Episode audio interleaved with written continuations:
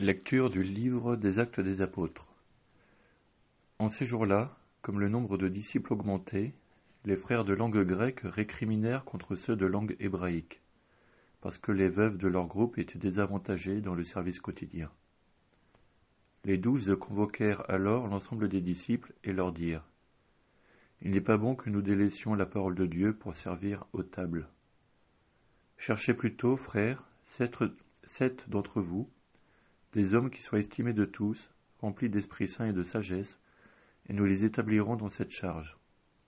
En ce qui nous concerne, nous resterons assidus à la prière et au service de la parole.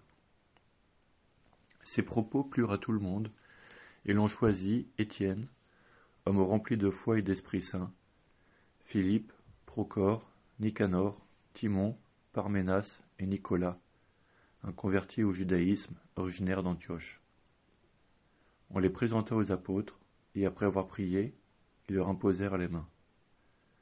La parole de Dieu était féconde, le nombre des disciples se multipliait fortement à Jérusalem, et une grande foule de prêtres juifs parvenait à l'obéissance de la foi. Que ton amour, Seigneur, soit sur nous comme notre espoir est en toi. Criez de joie pour le Seigneur, homme juste, homme droit, à vous la louange.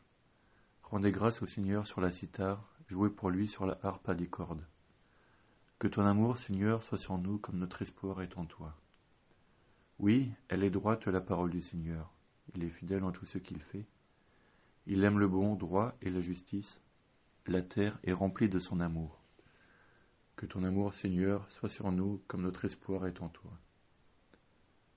Dieu veille sur ceux qui le craignent, qui mettent leur espoir en son amour, pour les délivrer de la mort, les garder en vie au jour de famine. Que ton amour, Seigneur, soit sur nous comme notre espoir est en toi.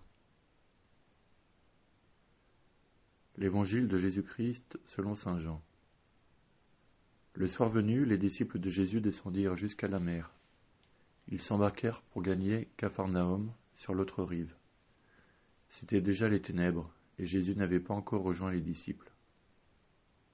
Un grand vent soufflait et la mer était agitée. Les disciples avaient ramé sur une distance de vingt-cinq ou trente stades, environ cinq mille mètres, lorsqu'ils virent Jésus qui marchait sur la mer et se rapprochait de la barque. Alors ils furent saisis de peur. Mais il leur dit C'est moi, n'ayez plus peur. Les disciples voulaient le prendre à la barque. Aussitôt, la barque toucha terre là où il se rendait.